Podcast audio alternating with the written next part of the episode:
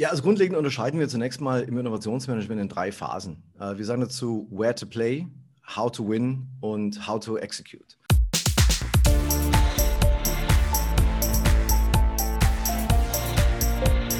Plaudertaschen, der Podcast von Robin und Patrick über das Banking von morgen. Herzlich willkommen zu einer neuen Ausgabe des Plaudertaschen-Podcasts. Mein Name ist Robin Nehring und mit dabei ist natürlich auch heute wieder Patrick Fritz. Guten Morgen, Patrick. Wie geht's dir in der Früh? Moin, Robin. Ja, mir geht's sehr gut. Es äh, ist wirklich noch ein bisschen früh, aber alles in Ordnung. Ich war heute Morgen sogar schon einkaufen und stand um, um 7 Uhr äh, wie ein typischer Deutscher vorm, äh, vorm Supermarkt, habe ich mich ein bisschen komisch gefühlt. Aber deswegen bei mir ist der Tag schon begonnen. Lass uns gerne reinstarten. Ja, in der heutigen Episode geht es um Innovationsmanagement und wie man das Innovationsmanagement so strukturiert, dass man frühzeitig relevante Trends erkennt und Ideen zu Innovation entwickelt, die eine hohe Erfolgswahrscheinlichkeit haben, am Markt und vom Kunden angenommen zu werden. Also ein ideales Thema für unseren Podcast. Und ja, wie wir das immer machen, wir sind natürlich nicht alleine. Wir haben uns einen Gast dazu geholt, nämlich Dr. Michael Durst, der CEO und Gründer der Innovationsberatung iTonics aus Nürnberg. Itonix ist treuen Hörerinnen bestimmt noch ein Begriff. Patrick und ich waren äh, vor einigen Monaten zu Gast im Innovation Rockstars Podcast von Itonix. Und ich freue mich total, Mike, dass du äh, dabei bist heute Morgen. Ich habe mir gedacht, ähm, heute stellt sich unser Gast mal selbst vor, auch wenn ich das normalerweise ja nicht mache. Wir stellen ja normal immer selber den Gast vor. Mike, cool, dass du dabei bist. Äh, was ist dein Background und äh, was genau machst du bei Itonix? Start doch mal direkt rein. Ja, guten Morgen allerseits. Ich äh, freue mich riesig äh, über die Einladung bei euch. Ja, ich bin Mike. Ähm, ich habe äh, 2009 die Firma Etonics ähm, gegründet. Wir sind heute so um die 115 Leute äh, an mehreren Standorten und machen, ähm, ja, wie du schon gesagt hast, Innovationsmanagement, äh, Software und äh, Beratung und, und Umsetzung entsprechend. Äh, ich selber war früher mal bei der Adidas AG in Herzogenaurach zuständig für das Thema Research and Innovations, nannte sich das damals, und habe da ein kleines Team geleitet, vor allem im Bereich ähm, technologiegetriebene Innovation und war vorher viele Jahre bei der Siemens AG und äh, da haben wir dann immer so Trendradare, Innovationsradare gepinselt auf PowerPoint und haben Innovationsprozesse gemacht und so weiter. Und äh, das war dann auch die Gründungsidee zu sagen, da müsste es doch irgendwie Software geben, da müsste es doch irgendwie, das muss irgendwie besser gehen, systematischer gehen. Ja, und so ähm, war dann der Antrieb 2009 zu sagen, ähm, ja, lass da mal kündigen und mal was probieren. Und da sind wir heute. Ja, sehr cool. Wir freuen uns mega, dass du dabei bist. Ähm, Robin hat es ja in der Einleitung schon gesagt, ihr kümmert euch ja äh, um das Thema Innovation und Innovationsmanagement bei Itonix, ähm, auch speziell in Richtung Software gerichtet. Äh, jetzt äh, beschäftigen Robin und ich uns ja auch viel mit dem Thema Innovation. Robin ja auch lange Zeit ähm, als Innovationsmanager. Du bist ja auch ausgewiesener äh, Experte dafür. Ich habe mal ein, äh, ein LinkedIn-Video bei dir angeguckt, das war, glaube ich, das erste auf deinem Profil. Da wurdest du vorgestellt als Vorstandsvorsitzender und da hast du dich echt gewundert, weil du, glaube ich, noch nie so vorgestellt worden bist, hast du da gesagt. Fand ich auch sehr cool, aber ich glaube, auch gerade in dieser Innovationsbranche ist äh, CEO der, der geläufigere Begriff. Ähm, aber was ich eigentlich fragen wollte, wie beschreibst du denn für dich das Thema Innovation und auf der anderen Seite dann gesehen, was ist vielleicht Innovation für dich auch nicht?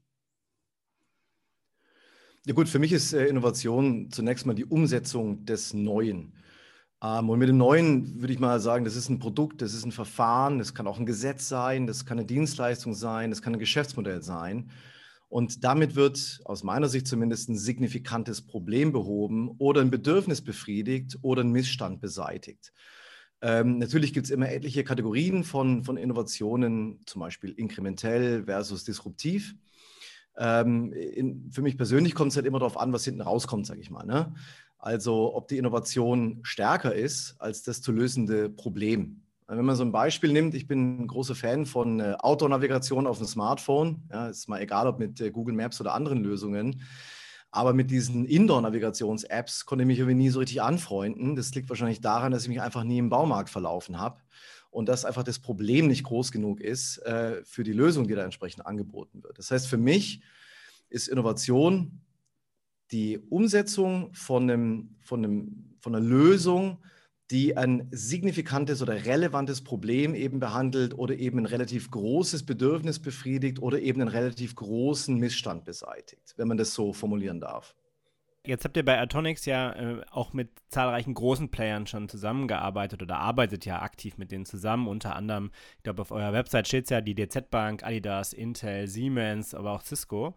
Und ihr ermöglicht eben ein strukturiertes Innovationsmanagement mit, mit eurer Software. Du hast es ja eben auch erzählt, ne, Innovationsradare zeichnen, dann, dann zu, zu schauen, ähm, welche Trends sind denn gerade am Markt unterwegs, wo sind, wo sind Ideen, wo kommen die her? Ich meine, das ist quasi der, das tägliche Doing eines Innovationsmanagers oder eine, eines Innovationsteams. Wir hatten ja auch in den ein oder anderen Podcasts schon mal darüber gesprochen. Also am, am Ende ist ja wichtig, dass du halt irgendwie von, von tausend Ideen, die du irgendwie hast oder siehst oder Trends, die du siehst, dann halt irgendwie ja die relevantesten rausziehst, die du am Ende dann halt in die Umsetzung bringst, wo du meinst, ja, also das sind auf jeden Fall die, die für meine Kunden oder für die Endnutzer dann eine, so eine hohe Relevanz haben, dass sie auch, äh, ja, sagen wir, eine Innovation in, dem, in der Definition, wie du sie gerade gebracht hast, äh, auch äh, darstellen. Wie äh, unterstützt eure Software da? Also wie geht ihr vor? Ihr habt ja einen Algorithmus, glaube ich, gebaut, der, der unterschiedliche Dinge auch anschaut. Welche Quellen zieht ihr äh, äh, rein? Ähm, und wie kann man tatsächlich sagen, was ist eigentlich ein Trend am Ende und was ist halt, was sollte man weiterverfolgen? Wie geht ihr da vor? Ja, also grundlegend unterscheiden wir zunächst mal im Innovationsmanagement in drei Phasen. Äh, wir sagen dazu Where to Play, How to Win und How to Execute. Und in dem Where to Play, äh, davon sprechen wir eigentlich gerade, äh, bei Trends oder auch bei Emerging Technologies geht es darum herauszufinden, ähm, welche von diesen vorhin erwähnten signifikanten Problemen, Missständen oder Bedürfnissen da wirklich relevant sind und wo sich sogenannte, in unserer Sprache jetzt Handlungsfelder oder Opportunity Spaces sozusagen ergeben. Und da geht es eben zum einen darum, neue Technologien zu verstehen und zu interpretieren und idealerweise in Kombination von Technologie, Prozess, Design und Kontext dann eben eine relevante Innovation auf den Markt zu bringen. Und aus meiner Sicht sind Trends immer Abbilder von Bedürfnissen. Ähm, was jetzt bei Emerging Technologies eben nicht der Fall ist. Ne? Das ist irgendwie was anderes. Ja?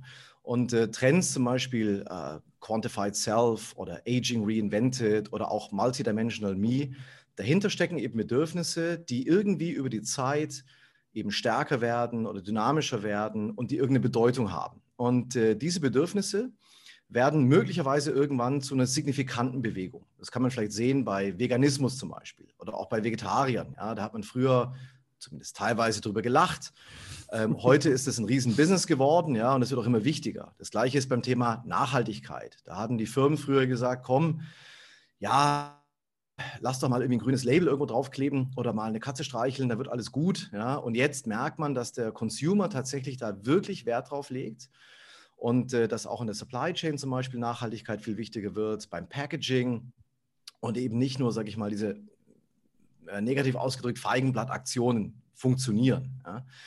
Und aus unserer Sicht, also wir haben jetzt so einen Trendradar gemacht, ähm, ähm, wo wir einfach mal so um die 90 Trends mal definiert haben, identifiziert haben, beschrieben haben, bewertet haben ähm, und dann dazu noch ungefähr gleich viel Emerging ähm, Technologies. Und aus unserer Sicht lassen sich Trends ähm, über vier grundlegende Kriterien erkennen. Ähm, das eine ist die globale Presse inklusive Social Listening.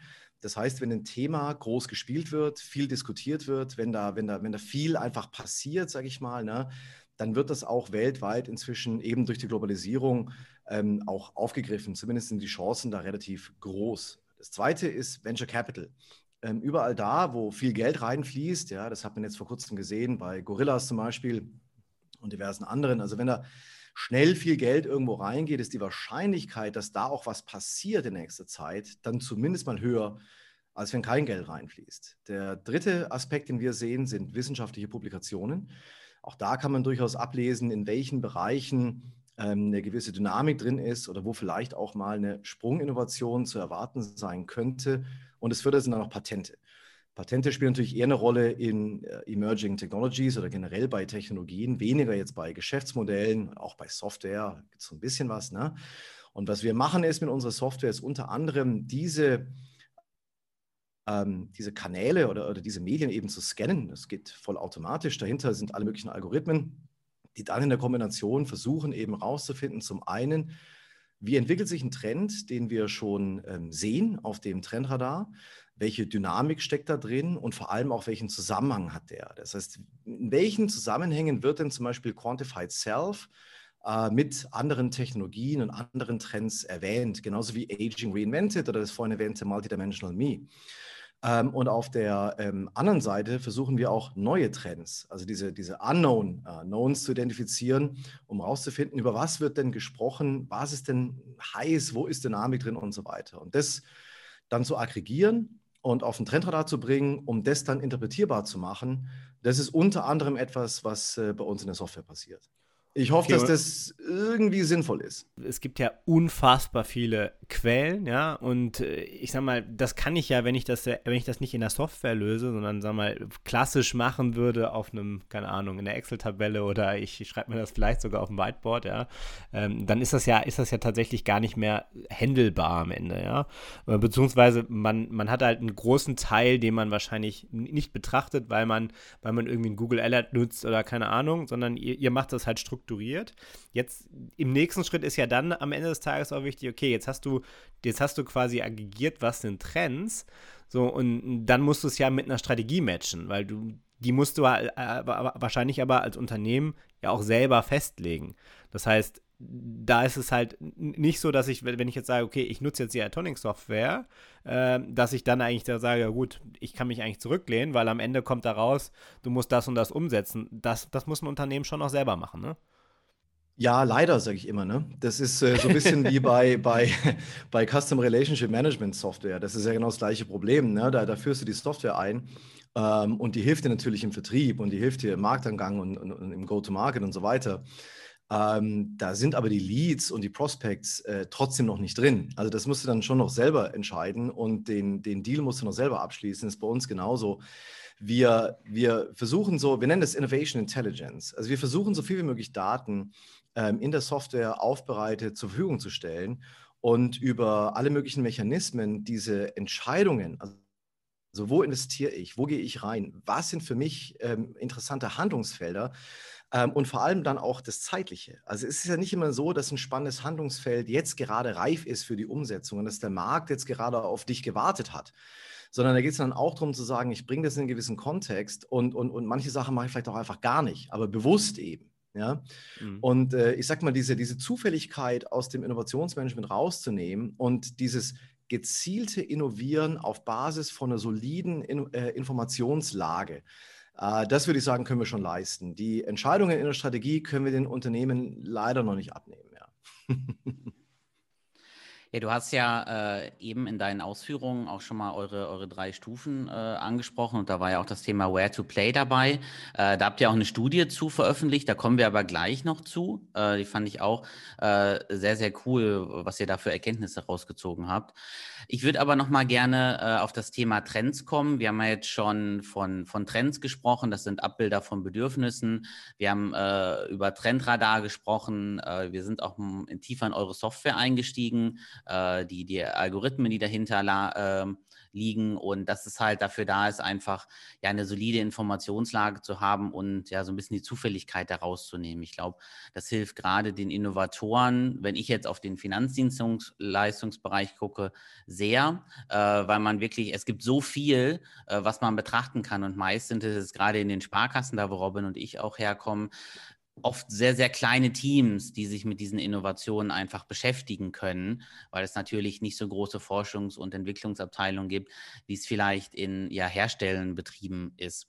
Äh, jetzt würde mich aber dann äh, mal von dir interessieren, dadurch, dass wir jetzt ja hier auch auf das Banking von morgen schauen, was sind denn deiner Meinung nach die Trends, speziell jetzt auf das Banking von morgen oder auch von heute? Wir haben mal in einer Folge gelernt, das haben wir jetzt schon oft zitiert, das eine Banking von morgen gibt es ja gar nicht. Ich glaube, das, das können wir immer wieder mal mit aufnehmen. Äh, schöne Grüße Danke, gehen Gerhard raus. Kerbel an der Stelle. genau. Aber ja, Mike, was, äh, was sind denn deiner Meinung nach so die Trends im Banking? Ja, ich glaube, grundlegend äh, kann man sicher da unterscheiden zwischen klassischen Retail-Banking ähm, ähm, und dann eben B2B-Bereich äh, oder so. Ich, ich hat, also ich denke, für mich ist das eine, ich würde es nicht ähm, No-Banking nennen, sondern vielleicht Seamless Banking. Also wenn es vom, vom Retail-Banking mal ausgeht. Ne? Das einfach, Banking ist, in, in, ist überall integriert, äh, ist überall mit dabei. Ich kann quasi on the fly einen Kredit aufnehmen äh, beim Shopping ich ich habe überall quasi meine Bank eben mit dabei und kann das viel dynamischer als heute machen. Heute sind das noch getrennte Prozesse. Ähm, ich glaube, in Zukunft wird es eine viel tiefere Prozessverschmelzung geben. Ja. Das wäre das eine vielleicht. Das zweite ist natürlich auch durchgehend digitale Prozesse. Ja, also sicherlich, äh, ich weiß, Cash ist King und der Deutsche äh, liebt auch Cash, keine Frage. Wir reden aber nicht, nicht nur von Payment. Ja. Wir reden ja wirklich von der ganzen Wertschöpfungskette, die bei einer, bei einer Retail und das wird durchgehend äh, digital sein und vor allem aus der Kundenperspektive wirklich nahtlos funktionieren. Wenn ich, wenn ich mir heute persönlich anschaue, wie viele Prozessbrüche noch da drin stecken, ähm, wie, wie clunky, wenn man das so sagen darf, immer noch, immer noch Banking funktioniert und, und, und wie oft man da klicken muss, um zwischen Depot und Konto und hin und her. Das wird viel, viel geschmeidiger alles äh, integriert funktionieren. Ähm, ich würde einfach behaupten, im Backend äh, bei Banken, das ganze Thema Prozessautomatisierung, generell Automatisierung wird radikal zunehmen. Ähm, ich glaube auch, dass Risikomanagement in Echtzeit passieren wird, zumindest vielleicht teilweise in Echtzeit, vor allem datenbasiert mit äh, KI-Unterstützung. Ähm, die Regulatorik wird wahrscheinlich immer komplexer und Compliance dadurch ebenfalls. Da brauchst du natürlich auch viel mehr IT-Unterstützung und viel mehr datengetriebene, automatisierte Analytik, um eben diese Regulatorik hinterherzukommen.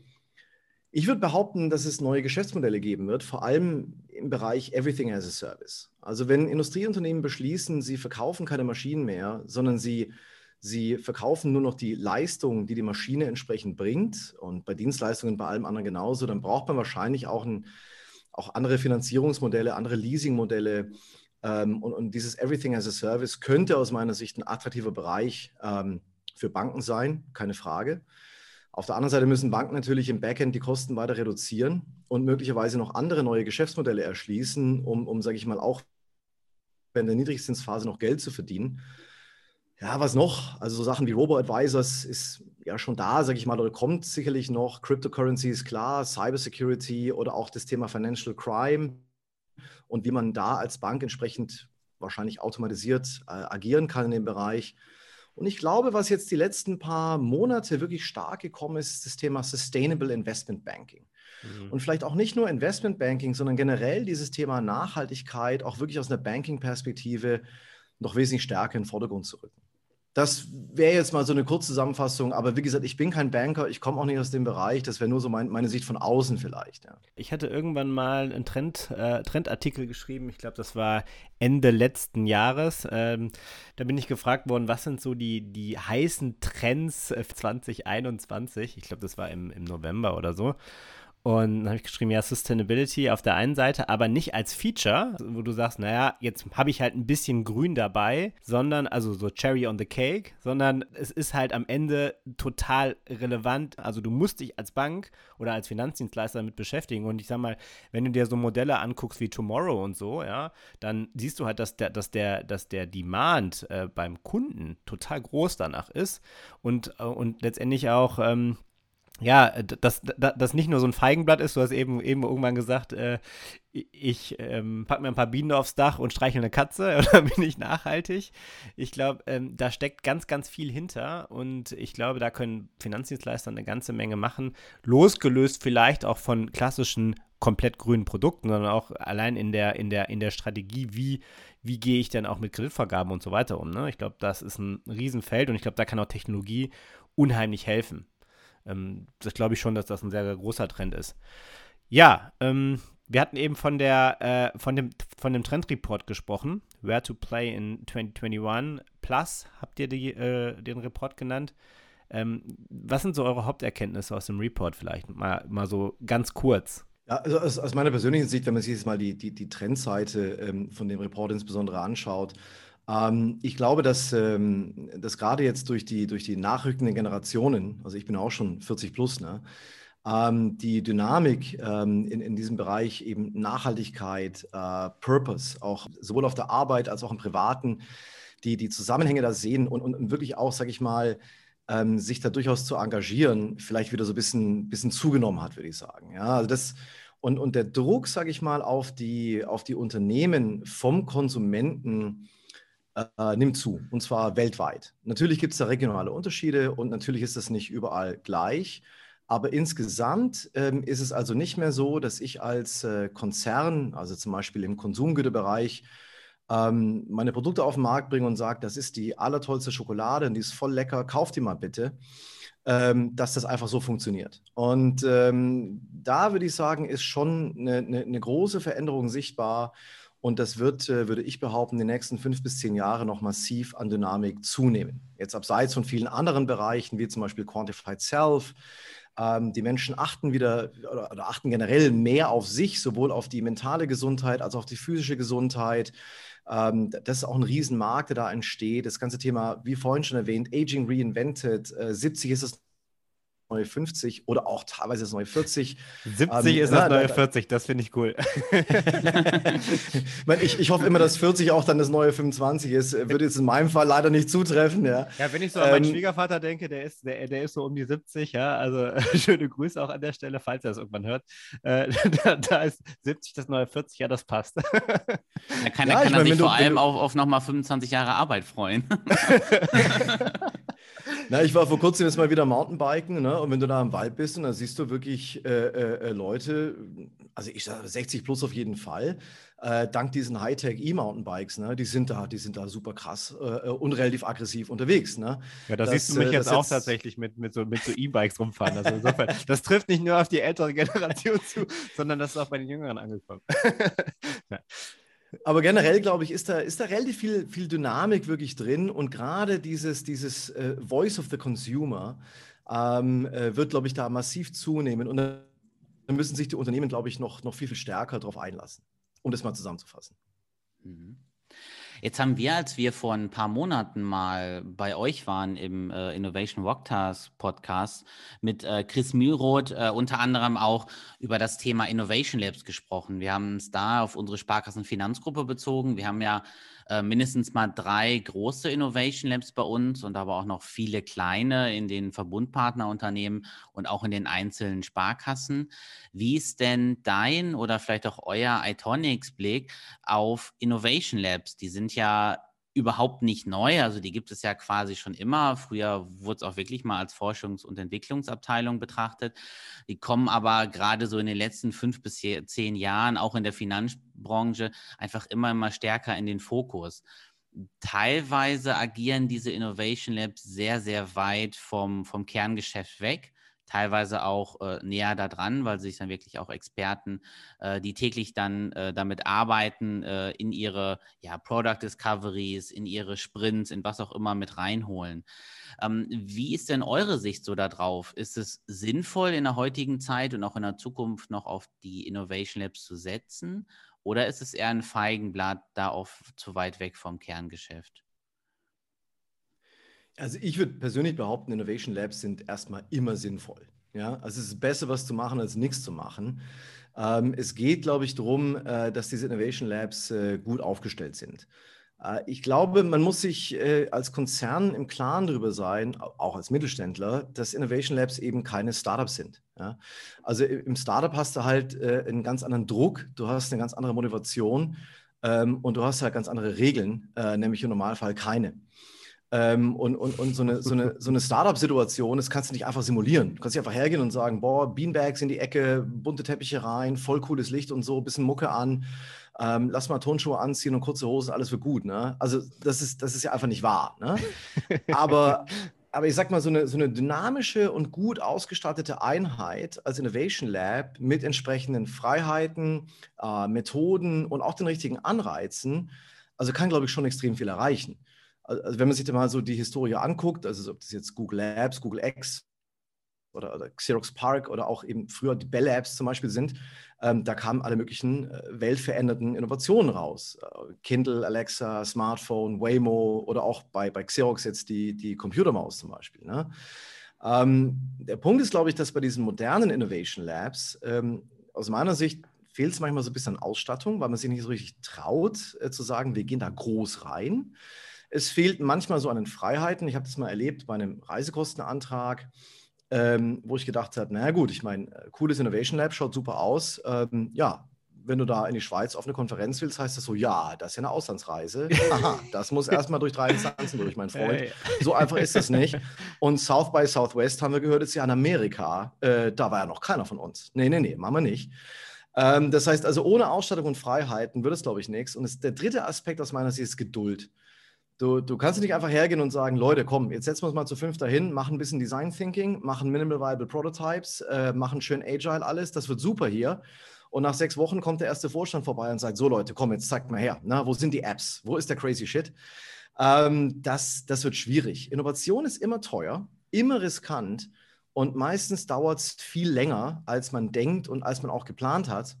Und ich glaube einfach, wenn man, wenn man das nicht akzeptieren kann oder will, da würde ich, auf, also würde ich immer lieber MA machen, also Innovation zukaufen. Das ist zwar auch schon schwer genug, aber ist dann, glaube ich, der angenehmere Weg, als zu sagen, ich gönne mir so ein oder mehrere Innovation Labs. Ähm, da muss dann aber auch relativ schnell was rauskommen, weil die Wahrscheinlichkeit ist, glaube ich, relativ gering. Ist aber auch nur meine Meinung dazu, ja. Ja, aber ich glaube, die, die deckt sich in, in vielen Teilen äh, auch mit, mit der Meinung von, von Robin und mir und ich glaube auch von vielen Hörerinnen und Hörern, weil äh, wir sind schon öfter mal in den Folgen auf das Thema ähm, Innovation Labs gekommen und das, was du auch gerade angesprochen hast, ähm, dass man da nicht sofort äh, ja crazy shit erwarten darf, das glaube ich was, da haben wir äh, vor, vor zwei oder drei Folgen äh, drüber gesprochen und da kann ich mich noch dran erinnern, dass Robin auch gesagt hat, ähm, diese Innovation Apps, die brauchen auch einfach mal ein, zwei Jahre Anlaufphase und da muss man auch viele Kämpfe, die noch gar nicht um die Ideen gehen, sondern auch um die Strukturen, die da neu geschaffen werden, muss man einfach mal gehen. Das Ganze muss sich etablieren und dann kann so ein Innovation Hub auch wirklich anfangen zu arbeiten. Und ein Punkt, den ich noch total wichtig finde, gerade wenn wir jetzt nochmal unseren Schwenk auf die Sparkassenfinanzgruppe sehen, ist das Thema Mitarbeiterbefähigung. Also wirklich aus den klassischen Bereichen einer Sparkasse Mitarbeiter mal dahin zu entsenden, dann als Fachkräfte für die, die nachher die, die Lösung, das Produkt, die Dienstleistung, was es auch immer wird, was da rauskommt, äh, wirklich umsetzen müssen, die in diese äh, innovativen Teams reinzuholen und einfach mal zu zeigen, man kann auch ein bisschen anders arbeiten und es bleibt immer was davon hängen, was sie dann auch wieder an ihren herkömmlichen Arbeitsplätzen mitnehmen können, wo sie einfach mal ein bisschen in Anführungszeichen neue Welt, für uns ist es vielleicht gar nicht so eine neue Welt, aber für viele einfach schon ähm, mitbekommen haben und das äh, finde ich auch noch einen sehr, sehr wichtigen Punkt, gerade auch von den Innovation Labs, die wir jetzt gerade bei uns hier in der Gruppe haben. Stimme ich 100% zu. Also du, kannst dich da halt auch ein bisschen ausprobieren. Ne? Du, du kannst einfach ein bisschen steil gehen und wenn es hinterher schief geht, sagst du, okay, wenigstens haben wir es probiert. Also 100%, absolut, ja.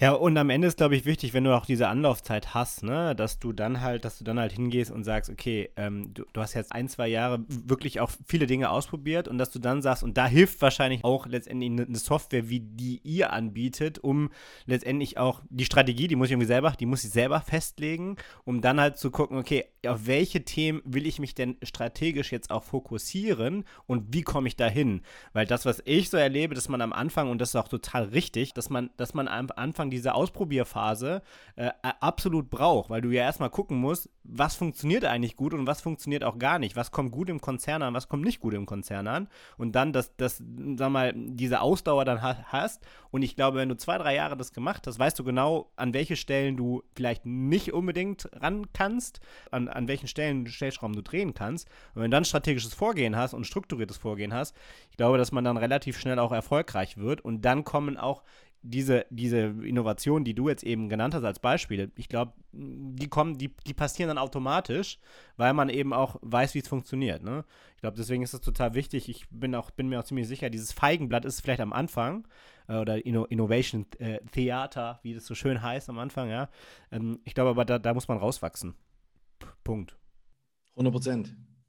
Ja, Mike, äh, wir sind schon äh, fast am Ende unserer Folge angekommen. Äh, ich glaube, wir haben heute äh, sehr, sehr coole äh, Erkenntnisse bekommen zum Thema, wie kann man Innovationsprozesse besser strukturieren, wie kann man relevante Trends erkennen, nicht nur fürs Banking, auch weit übers Banking hinaus an der einen oder anderen Stelle sind wir mal so ein bisschen in englische Buzzwords ähm, abgedriftet. Wir haben ja eigentlich uns äh, auch vorgenommen, diese Buzzwords immer zu erklären. Ich glaube aber, es ist trotzdem noch ganz gut verständlich, weil äh, wir haben es versucht, immer wieder einzuholen. Wenn doch das eine oder andere dabei war, schreibt es gerne mal in die Kommentare rein, können wir natürlich alles noch erklären. Ja, Mike, äh, vielen, vielen Dank, äh, dass du mit dabei warst. Es war eine sehr, sehr coole Folge mit dir. Ich danke euch, hat äh, riesig viel Spaß gemacht ähm, und ich freue mich auch äh, auf die nächsten Folgen mit euch, mit euren ähm, nächsten Gästen. Bin super gespannt und ganz, ganz herzlichen Dank für die Einladung. Alles Gute weiterhin. Ja, danke. Das wünschen wir dir auf jeden Fall auch. Und dann gerne noch kurz zum Schluss in eigener Sache. Wenn ihr auch äh, noch interessante Themen habt, dann meldet euch natürlich gerne bei uns, entweder über mail at plaudertaschen-podcast.de oder über unsere Social Media Accounts und schaut gerne mal auf plaudertaschen-podcast.de vorbei. Da findet ihr auch nochmal alle Folgen, ein paar coole Infos, Hintergrundinfos und ja, wir freuen uns, wenn ihr mit uns ins Kontakt tretet. Lasst gerne Bewertungen und Kommentare da und wir hören uns in der nächsten Folge. Macht's gut. Ciao. Ciao.